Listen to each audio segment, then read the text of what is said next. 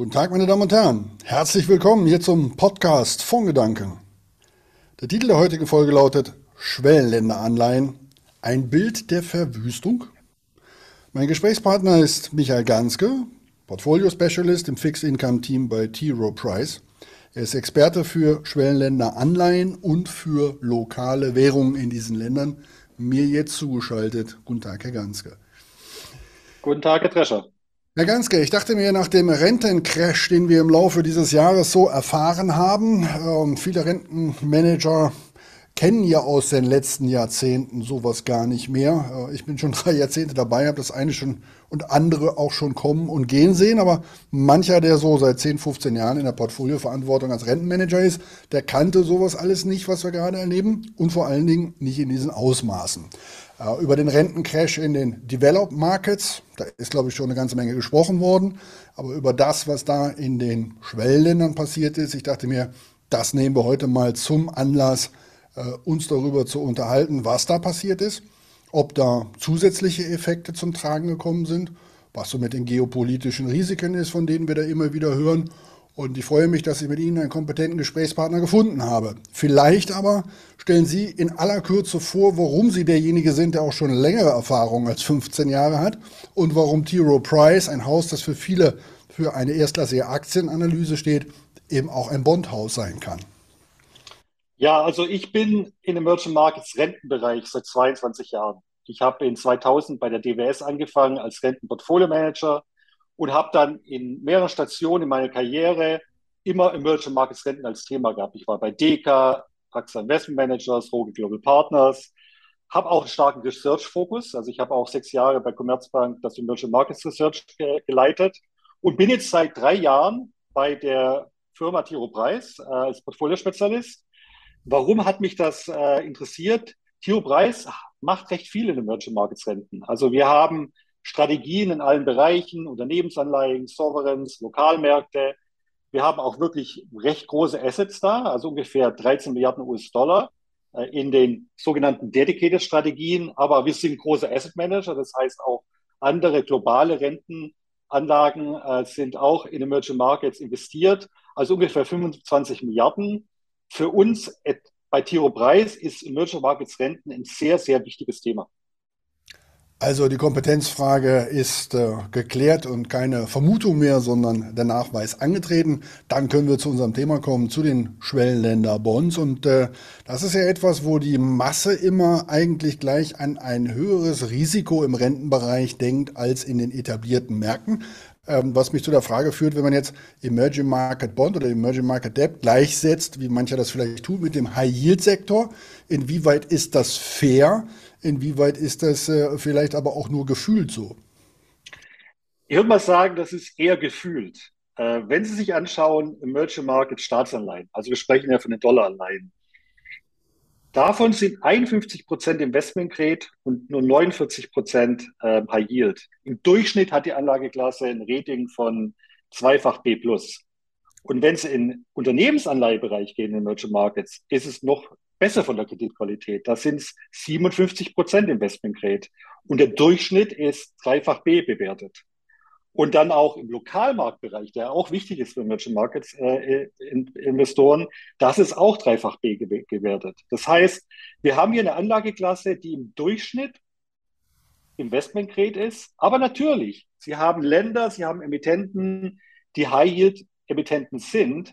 Deswegen müssen Sie natürlich auch das Risiko verstehen ist eine Risikoanlageklasse mit dem gesamten Rating-Kreditrisikospektrum. Wir halten fest, kaputte Schuldner gibt es auch in entwickelten Märkten und nicht nur in Schwellenländern. Und umgekehrt gibt es auch welche mit tiefen Taschen, die vermögend sind als Emittenten in den Schwellenländern. Ähm, ja, was mich zu der Frage führt, äh, das Verhältnis Staatsanleihen zu Unternehmensanleihen. Ich glaube, die Masse verbindet mit Schwellenländern Staatsanleihen. Wie berechtigt ist diese Unterstellung? eine interessante Entwicklung seit 20 Jahren. Also in der Vergangenheit, das, als ich angefangen habe bei der DWS, da waren Emerging Markets Renten Staatsanleihen. Das waren Hardwährungsanleihen und restrukturierte Kredite, sogenannte Bredi-Bonds. So, was passiert ist, seit 15 Jahren ungefähr, haben die Schwellenländer angefangen, ihren eigenen Kapitalmarkt zu öffnen, zu entwickeln und refinanzieren sich zum größten Teil in der eigenen Währung. Und deswegen haben sie vom Volumen her, wenn Sie sich jetzt anschauen, sogenannte Hardwährungsanleihen, Dollaranleihen, haben sie hauptsächlich Unternehmensanleihen mit 2,5 äh, Billionen und nur 1,5 Billionen äh, US-Dollar in Hardwährungsstaatsanleihen. Sie haben aber natürlich auch einen sehr liquiden Lokalmarkt. Das heißt, der investierbare Lokalmarkt ist fast 4 Billionen. Also kann man schon sagen, ist immer noch sehr viel Staatsanleihe, Volumen und Investitionsmöglichkeiten. Aber wenn Sie als Investor sagen, Sie wollen keine Emerging Markets Währungsrisiken nehmen, im Hardwährungsbereich bleiben, dann sind es doch hauptsächlich oder immer mehr Unternehmensanleihen. Jetzt ist ja das äh, passive Investieren etwas, was in den letzten Jahren an Bedeutung gewonnen hat. Mir ist klar, T. Rowe Price ist ein aktiver Manager. Sprechen wir trotzdem mal kurz drüber, was so die wichtigsten Indizes sind, ähm, an denen sich A, aktive Manager auch im Emerging Market Bond Bereich messen lassen müssen und zum Zweiten, die dann eben die Maßstäbe auch sind für passive Investments. Bei den äh, Aktien würde man jetzt sagen, ein ähm, MSCI Emerging Market beispielsweise ist sowas, wo Produkte abgeleitet sind. Was gibt es so an wichtigen Rentenindizes im Emerging Market Bereich, wo Sie sagen, das käme dem eigentlich am nächsten und hat die größte Bedeutung?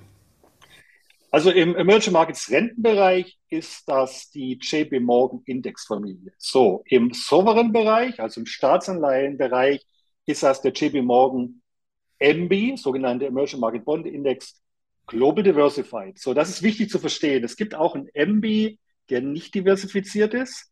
Den würde ich aber nicht empfehlen, weil der ist kapitalmarktgewichtet. Da haben Sie eben sehr große Klumpenrisiko. Deswegen würde ich sagen, immer die Diversified-Indizes zu verwenden. Also im Hardware- und Software-Bereich MB Global Diversified. Im Corporate-Bereich ist es der SEMBI, der Corporate Emerging Market Bond Index, Broad Diversified. Gleiche Story hier. Und im Lokalmarktbereich haben sie auch einen Index. Das ist der GPI EM, so der Global Bond Index Emerging Markets Diversified. Also JP Morgan sind wirklich die Indizes, die sie verwenden im Rentenbereich. Und das macht natürlich auch für den Investor eine bessere Vergleichbarkeit, weil die meisten aktiven Manager haben den gleichen Vergleichsindex.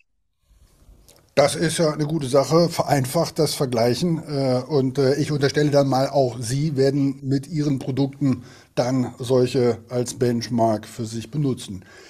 Kommen wir so zu den Ereignissen seit Jahresanfang.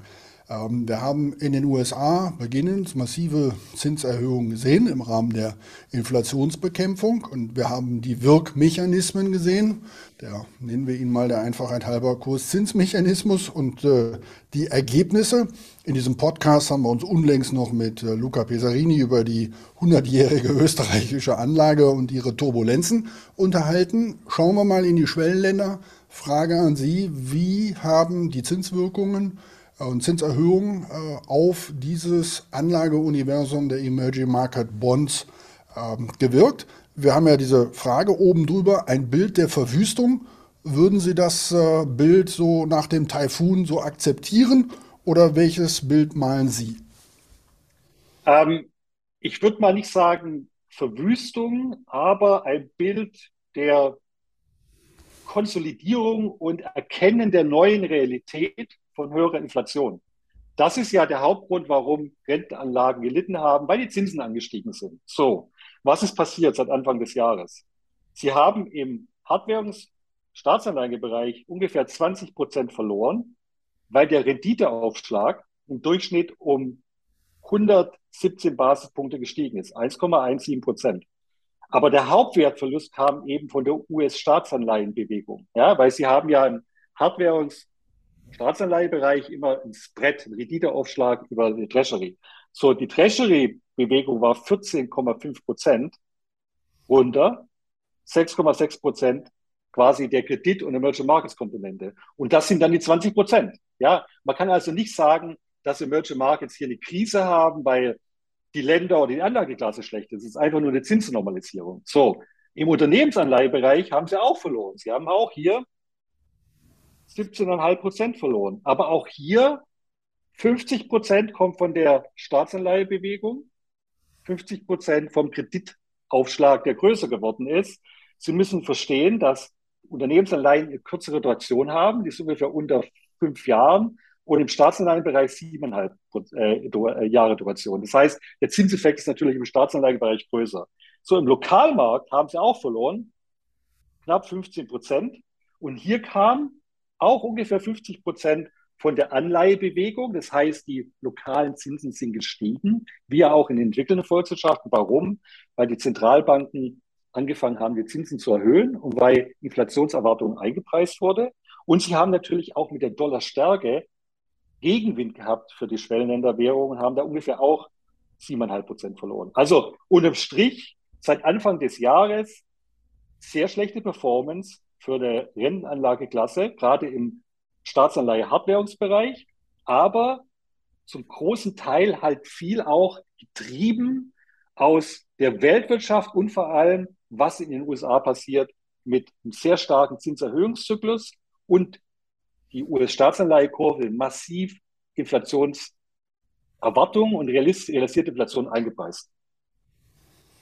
Jetzt haben Sie gesagt, die Schwellenländer Notenbanken haben die Zinsen auch erhöht. Muss man sagen, jetzt äh, bis auf die Türkei, ähm, die das ja nicht gemacht hat und die auch die entsprechenden Konsequenzen äh, äh in ihrer äh, ja, praktischen Studie, so würde ich das mal nennen, äh, uns gerade vorführt. Wollen Sie das kurz kommentieren? Weil das ist ja schon eine Ausnahme von der Regel, die Sie in der Tat gerade beschrieben haben.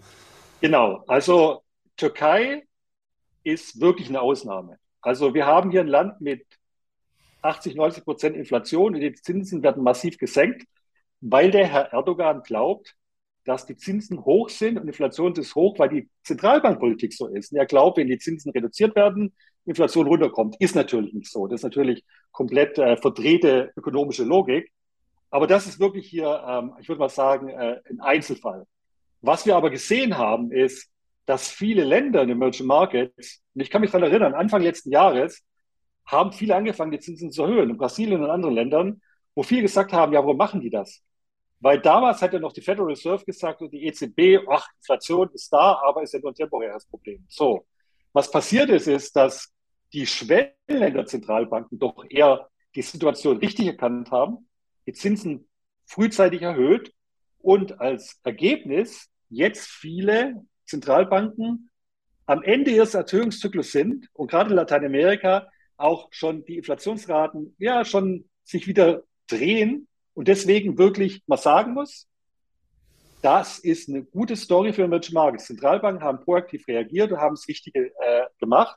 Aber natürlich, das hat, ich habe es angesprochen, Lokalmarkt, natürlich die Lokalmarktrenditen auch erhöht und natürlich auch den Ertrag belastet für Investoren. Aber wie gesagt, Türkei ist immer so eine nette Story, wo viele darüber reden. Das ist aber wirklich eine Ausnahme weil das ist nicht, was Sie in Emerging Markets in der Regel finden. Es ist der Beweis, dass man Feuer nicht mit Benzin löschen kann. Man kann es ja mal versuchen, aber die Konsequenzen muss man dann auch tragen. Äh, ja, Sie haben die lokalen Märkte angesprochen und äh, damit natürlich verbunden auch die Währungen. Das können wir da beobachten. Es ist ja so, dass mancher den Rentenschaden, wenn er äh, in US-Staatsanleihen war, gar nicht so schlimm empfindet aus der Sicht eines europäischen Investors, äh, weil er mit reichlich Dollargewinnen zumindest kompensieren konnte. Ich will nicht sagen belohnt wurde, aber auf jeden Fall mal kompensieren konnte. Ähm, wie ist es äh, dann aus der Sicht derjenigen, die in diesen Ländern in Lokalwährungen investiert haben? Auch eigentlich in der Richtung, muss ich überlegen. Also, was ich Ihnen genannt habe, der Index ist ein dollarbasierter Index, GPIM. Ja? So, das heißt natürlich, mit Dollarstärke haben Lokalwährungen verloren. Das haben wir gesehen, das ist ein längerer Trend. Nicht erst seit diesem Jahr. Der Dollar-Stärke-Trend ist acht, neun Jahre alt. Ja, so das heißt, die Währungen haben wirklich gelitten über die letzte Zeit. So, was aber auch passiert ist natürlich, dass in dem Umfeld, wenn der Dollar gegen Emerging Markets Währung stark geht, geht in der Regel auch gegen den Euro stark und die Eurozone hat ihre eigenen Probleme. Das heißt, den Ertrag, den ich Ihnen genannt habe, ist ja Dollarertrag. Wenn jetzt ein Investor aus der Eurozone, aus Deutschland sagt, hier, ich habe mein GPIM-Portfolio, der hat natürlich viel weniger verloren, weil der den gleichen Effekt hat. Das heißt, das muss man wirklich verstehen. Auch wenn Sie in Lokalwährungen investieren, lokale Anleihen über einen Index, aktiv gemanagten Fonds, haben sie den gleichen, gleichen Dollar-Effekt, weil Emerging Market ist eine dollarbasierte Anlageklasse. Herr Ganske, jetzt ist es äh, so, dass äh, die Schwellenländer Anleihen äh, von vielen ja auch immer hm, als ein äh, Repatriierungsopfer amerikanischer Zahlungsströme gesehen haben. Ähm, das gilt für die Schwellenländer insgesamt in der Vergangenheit häufig in den Betrachtungen, dass man gesagt hat, überhaupt die Schwellenländer, auch die Aktienmärkte, ähm, wenn in Amerika höhere Zinsen gezahlt werden, dann gehen die Gelder aus quasi diesen Engagements zurück äh, äh, in die USA. Stichwort Repatriierung. Welche Rolle hat das dieses Mal gespielt? Es gab ja vielfach die Hoffnung in den letzten Jahren, dass die Binnennachfrage als Investoren so groß wäre, dass es das kompensieren könnte inzwischen. Äh, konnte es das kompensieren und wenn nein, wie stark ist der Effekt noch? Ähm, dieser Effekt der Mittelabflüsse, also Geld raus aus Emerging Markets, Rentenprodukten, Fonds, äh, Strategien, ETFs, war stark. Seit Anfang des Jahres hat die Anlageklasse über 80 Milliarden US-Dollar verloren. Um das mal in Perspektive zu bringen, nach der Finanzkrise in 2008 oder in der Finanzkrise sind ungefähr 50 Milliarden abgeflossen.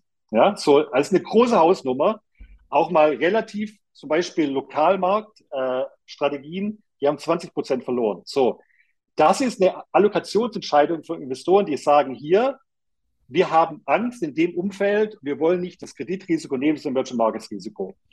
Was ist denn mit der Realökonomie passiert? Das ist Portfolio-Flow, was ich gerade beschrieben habe.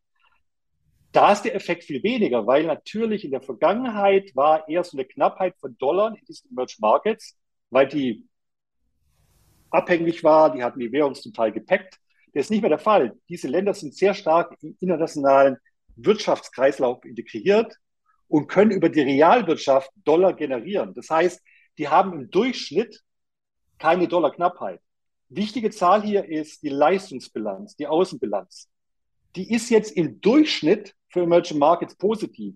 Das heißt, die haben nicht eine Knappheit von Dollar im Durchschnitt, weil natürlich die Realökonomie auch sehr viele Währungsflüsse hat. Also was ich Ihnen damit sagen möchte ist, wenn Sie die Portfoliozahlen sehen, Abflüsse von 80 Milliarden. Das ist keine Emerging Markets Krise. Das ist eine Anpassung von Portfoliostrategie von Investoren. Und die haben sie natürlich auch nicht nur gegen Emerging Markets, aber auch in anderen Bereichen. Wenn die Zinsen steigen in den USA, da werden auch viele Investoren sagen, warum soll ich den Bundesanleihen oder italienische Anleihen halten? Da kaufe ich mir doch lieber US-Staatsanleihen. Also es ist jetzt nicht wirklich so eine Emerging Markets Krise, aber sicherlich ein starker Mittelabfluss. Aber jetzt kommt ja in die Zukunft gerichtet, was bedeutet denn das? Das bedeutet natürlich, dass Investoren recht wenig investiert sind. Und ich spreche in meiner Rolle als Portfoliospezialist jeden Tag mit Investoren. Und ich weiß, dass viele sagen, hey, hey, wir haben eigentlich zu viele Emerging Markets Renten.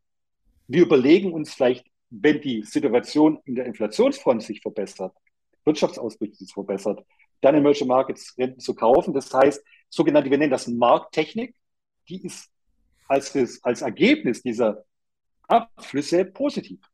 Herr Ganske, jetzt haben wir über die äh, Zinsmechanismen gesprochen. Es war aber ja eigentlich nur einer der Effekte, die auf die Schwellenländer gewirkt haben. Ein weiterer Aspekt war natürlich das Thema geopolitische Risiken. Ähm, an keinem Land eindrucksvoller festzumachen als am Thema Russland.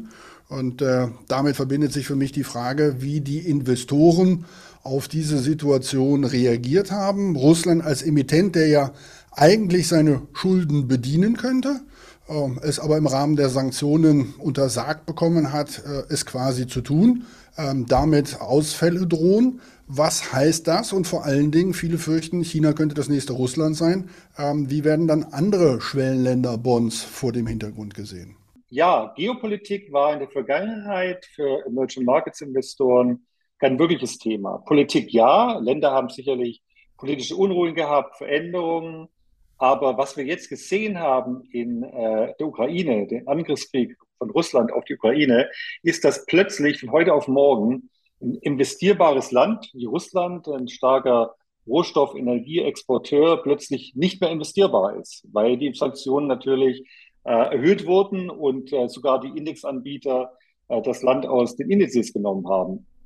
So, das ist ein Thema für Investoren, das nicht spezifisch ist auf Emerging Markets. Ähm, sicherlich äh, ein Land äh, als Schurkenstaat sich zu entwickeln, kann auch in einem entwickelten äh, Volkswirtschaft passieren. Aber nichtsdestotrotz müssen natürlich Investoren reagieren. Viele Investoren haben sicherlich noch russische Anleihen. Und die Frage ist natürlich, was machen sie da? Ist da eine Chance? Ähm, da muss man unterscheiden. Also wir als institutionelle Investoren haben natürlich schnell entschieden, haben schnell reagiert, haben gesagt, okay, äh, Russland ist auf unserer äh, roten Liste oder schwarze Liste kann man das auch nennen, nicht investierbar, ist ein Schurkenstaat geworden, Menschenrechtsverletzungen und deswegen haben wir Russland, Weißrussland und auch 60 andere russische Emittenten auf diese Liste gesetzt. Das heißt, für uns ist es kein Thema. Wir waren äh, untergewichtet, wir waren sehr konservativ in die Situation reingegangen, haben dann auch recht schnell letzte, letzte Position verkauft. Aber jetzt natürlich ein Privatinvestor kann sagen, okay, was mache ich?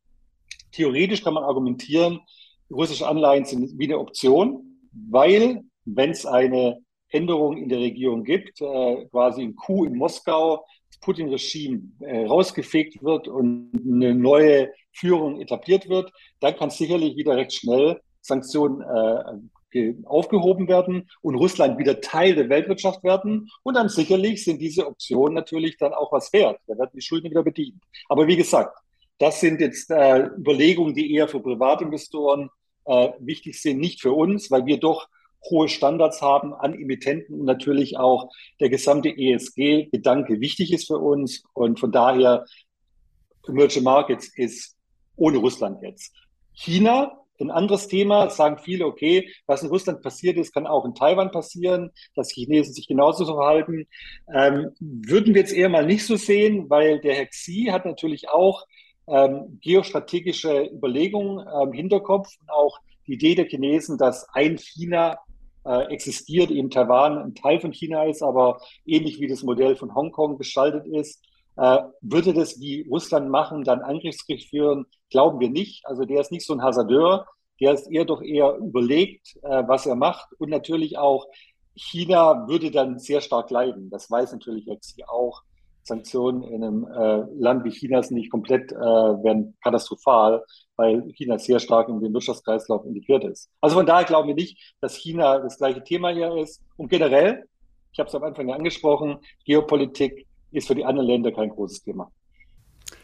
Nachdem, äh, wie sich das Bild jetzt zeigt, wir haben gesagt, es ist keine Verwüstung. Äh, ja, wir können Effekte natürlich sehen. Sie haben gelitten, aber eine Verwüstung ist es nicht. Wenn wir jetzt eine Status Quo-Aufnahme machen für jemanden, der Emerging Market Bond vertritt, wird die Frage äh, schwierig sein, aber ich frage Sie trotzdem, wo habe ich jetzt das attraktivere Chance-Risikoprofil? Wenn ich jetzt als Investor in den Anleihenmarkt in den Schwellenländern investiere oder wenn ich sage, ja, die Aktienmärkte sind auch gut verdroschen worden, da habe ich auch einen ganz erheblichen Discount. Wo habe ich denn jetzt das attraktivere Verhältnis und den größeren Hebel? Da muss ich einfach natürlich sagen, ich bin ein Rentenmann. Das heißt, was ich Ihnen jetzt erzählen werde, ist wahrscheinlich ein bisschen, äh, ja, ein bisschen eingefärbt. Aber ich schaue mir die Historie an die letzten 25 Jahre haben Emerging Markets Renten doch einen sehr stabilen, positiven Ertrag gebracht. Auf der anderen Seite Emerging Markets Aktien eher volatil, zum, äh, in manchen Bereichen auch nicht so überzeugend. Warum ist das so? Weil natürlich Emerging Markets Renten eine hohe laufende Verzinsung haben. Die haben einen hohen Kupfer und mit dem Zinseszinseffekt solange die Schulden bedient werden und kein Zahlungsausfall herrscht, haben sie doch einen sehr schönen Ertrag. Also die Ertragskomponente ist sehr, sehr attraktiv. So, in die Zukunft geblickt, was war das Problem für Emerging Markets Renten und auch für viele Anlageklassen im Allgemeinen, ist hohe Inflation. Das heißt, die Zinsen sind stark angestiegen. Jetzt kriegen sie 8, 9 Prozent im Emerging Markets Rentenbereich. Das ist attraktiv. Und äh, was wir glauben, ist, dass Inflation weniger ein Problem wird nächstes Jahr dass Inflation wieder sich abflachen wird und herunterkommen wird. Das heißt, da haben Sie zum, unter Umständen noch über die nächsten Jahre natürlich ein Kapitalerhöhungspotenzial. Also die Zinsen gehen runter, die Anleihepreise steigen. Das ist ein gutes Umfeld für Emerging Markets Renten. Auf der anderen Seite, Emerging Markets Aktien werden eher auch mit einem rezessiven Umfeld zu kämpfen haben, weil da sicherlich die geldpolitische Verengung wird auch zu einer Rezession, auch wenn es vielleicht mild ist, führen. Und das ist nicht gut für Aktieninvestoren. Das heißt, am Ende ist es für die nächsten Jahre, wenn ich mir anschaue, Aktien, Renten Emerging Markets, glauben wir, Renten ist die bessere Anlageklasse. Wie war das doch gleich? Man soll die Frösche nicht fragen, ob man den Sumpf trockenlegen soll. Äh, ich nehme mal mit, äh, Sie haben es so formuliert, erstmal die Anleihen kaufen und dann anschließend, wenn die Rezession sich dem Ende neigt, können es auch Aktien in der Beimischung werden. Das nehmen wir dann jetzt mal mit. Womit sich allerdings äh, dann schon die nächste Frage für mich stellt, nämlich die, wer denn einen, wer der typische Investor eigentlich ist für einen Emerging Market Bond Fund. Das heißt, wie viel Kenntnis dieser dieser, dieses, äh, dieser Asset-Klasse, dieses Universums brauche ich eigentlich, um einen solchen Portfolio-Baustein selber aussuchen, gewichten zu können? Wer ist eigentlich derjenige, der es besser einem internationalen Rentenmanager überlässt? Es ging ja bei T. Rowe Price auch. Sie haben ja äh, auch einen sehr erfolgreichen ähm, Unconstrained äh, äh Bond Fund. Äh, könnt ihr auch sagen, die werden schon für mich das entscheiden, wie viel Schwellenländer ich da haben sollte oder nicht. Ähm, wer ist derjenige, der so ein spezialisiertes Investment anfasst? Sie haben sich sicherlich schon gemerkt, ich bin der Meinung, man sollte in einer Investitionsstrategie Emerging Markets Renten haben, langfristig und strategisch. Wie können Sie das erreichen? Indem Sie wirklich in sogenannte Dedicated Strategien investieren, MB, SENB, GBIM, also Sovereign, Corporates und Lokalmärkte. So, wenn Sie das machen, dann haben Sie ein diversifiziertes Portfolio und das ist wichtig, weil am Ende haben Emerging Markets Renten doch die Eigenschaft, dass sie Länder haben, wo viel passiert und sie haben idiosynkratisches Risiko und sie wollen es diversifizieren. So, das erreichen sie damit. Das Problem ist, wenn Sie in eine globale Rentenstrategie investieren und sagen dem Fondsmanager, okay, der kann sporadisch hin und wieder mal Emerging Markets kaufen, dann haben Sie doch eine eher geringere opportunistische Beimischung, die dann auch nicht wirklich so diversifiziert ist. Und am Ende des Tages wissen Sie gar nicht, wie viel Emerging Markets Exposure sie haben. Also von daher, dedicated Strategie macht Sinn. Und wir glauben auch aktiv gemanagt, weil das doch eine Anlageklasse ist, mit dem sie, in der sie mit Research wirklich einen Mehrertrag generieren können. Deswegen haben wir auch aus Theopreis eine sehr breite Research-Plattform, um wirklich Ideen für Portfolio-Manager bereitzustellen und dann wirklich noch einen Mehrertrag über den Index zu erwirtschaften.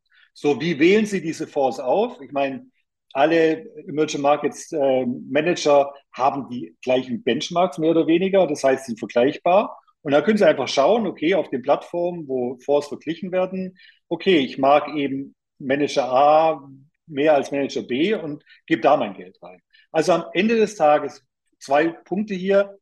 Emerging Markets Renten sollen in der langfristigen Strategie dabei sein und in einem diversifizierten Kontext, das heißt in einem Dedicated Fonds. Wenn wir uns jetzt äh, gegen die passiven äh, mit aktivem Management abgrenzen, wo sind Sie derzeit dabei, Übergewichte ähm, anzulegen, beziehungsweise wo sind Sie übergewichtet, äh, sowohl mit Blick auf Länder als auch äh, vielleicht äh, die Frage Investment Grade, Non-Grade, ähm, wo, wo für Sie klar ist, da ist das größere Potenzial, da wollen wir mehr haben. Da sehen wir Risiken, da lassen wir die Finger von. Was sind so die zwei, drei großen Dinge, wo Sie anders positioniert sind als die Indizes?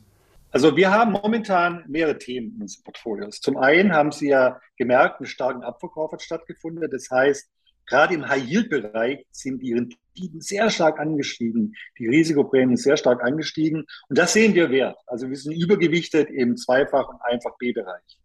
Ein anderes Thema ist auch regional. Lateinamerika hatte recht früh sehr hohen Anstieg der Inflation. Die Zentralbanken haben sehr stark reagiert.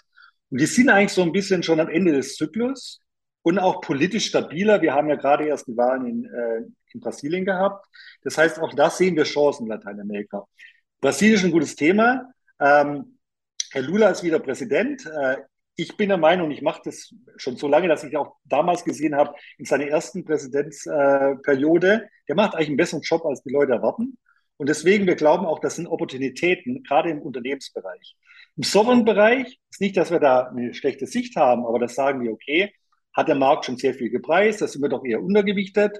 Und im Lokalmarktbereich, sicherlich Deflation ist noch ein Thema, Renditen haben auch Potenzial hier. So, das ist ein Beispiel, dass man eben nicht sagen kann, ein Land ist gut oder schlecht, ich kaufe es oder ich kaufe es nicht, sondern es kommt immer auf die Anlageklasse an. Also sind es Renten, ist es Währung, sind es Unternehmensanleihen oder sind es ähm, äh, Staatsanleihen. So, von daher ist wichtig, wirklich zu unterscheiden hier in den drei Dimensionen. Und ähm, unterm Strich ist es wirklich, wie gesagt, ein, Ange ein, ein Umfeld, wo mit 8, 9 Prozent Renditen wo der laufende Ertrag wirklich attraktiv ist und eben mit den angesprochenen aktiven Positionieren äh, als Beispiel man wirklich noch mehr Ertrag äh, generieren kann.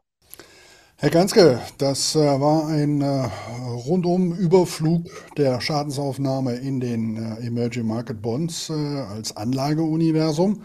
Ähm, ich danke Ihnen dafür. Es ist deutlich geworden, nein, eine Verwüstung, mit der haben wir es nicht zu tun. Verwerfungen ja, aber die Verwerfungen bieten auf dem erreichten Niveau auch Chancen. Die soll man gerne nutzen und es spricht einiges dafür, das mit einem aktiven Manager zu machen und sowas nicht unbedingt immer nur über die ETF-Schiene zu machen, auf den Preis zu gucken und zu sagen, die machen das günstiger. Ähm, hier könnte die Selektion den Vorteil bieten und ich hoffe, dass Sie mit dem einen oder anderen, was Sie eben gesagt haben, Recht behalten. Zum Beispiel, dass Herr Xi nicht wie Herr Putin tickt, dass äh, Herr Luna einen guten Job macht. Das wäre, glaube ich, für die Schwellenländer Investment insgesamt dann eine gute Nachricht. Ja, zum Schluss frage ich meine Gesprächspartner immer nach einer Literaturempfehlung. Gibt es äh, so das Standardwerk zum Thema Schwellenländeranleihen investieren oder was äh, lesen Sie sonst so in diesen Tagen? Also, für Emerging Markets Investoren, aus meiner Erfahrung, Bücher sind interessant, aber sind doch ein bisschen auf die Vergangenheit bezogen. Das heißt, man kann ja wirklich, wirklich ein Standardwerk nennen. Aber es gibt ein Buch, das im Zusammenhang mit Emerging Markets ist, das ich vor ein paar Monaten gelesen habe, ist von Bill Broder. Der ist der ehemalige Fondsmanager bei Hermitage Capital. Der hat äh, als großer Investor in den 90ern in Russland investiert, ist aber dann ein bisschen äh, mit dem Putin-Regime äh, äh in Konflikt geraten und sein ähm, Tax-Advisor und ähm, quasi Buchhalter, der Herr Bagniski, ist dann auch dort gestorben. Und dann ist er also geflohen und hat ein Buch geschrieben, wie die ganze Story entwickelt hat sich, ja. Und wie er auch dann quasi für den Magnitsky-Akt gekämpft hat, der dann über die USA gekommen ist, um wirklich äh, Russen äh, unter Sanktionen zu setzen. Also es ist wirklich, das liest sich wie ein Krimi, ist ein super Buch. Lernt man auch sehr viel über Russland und ähm, kann ich wirklich empfehlen. Danke, Herr Ganske. Das nehmen wir mit und ich darf mich bei den Zuhörern bedanken. Ich darf mich dafür bedanken, dass Sie uns heute wieder Gesellschaft geleistet haben. Ich freue mich, wenn Sie den Podcast Fondsgedanken da, wo Sie das bewerten können, in den einschlägigen Portalen auch bewerten. Wenn Sie uns weiterempfehlen an Kollegen und an Freunde und verabschiede mich hier aus dem ABC Tower in Köln wie immer mit einem Kölschen Tschö.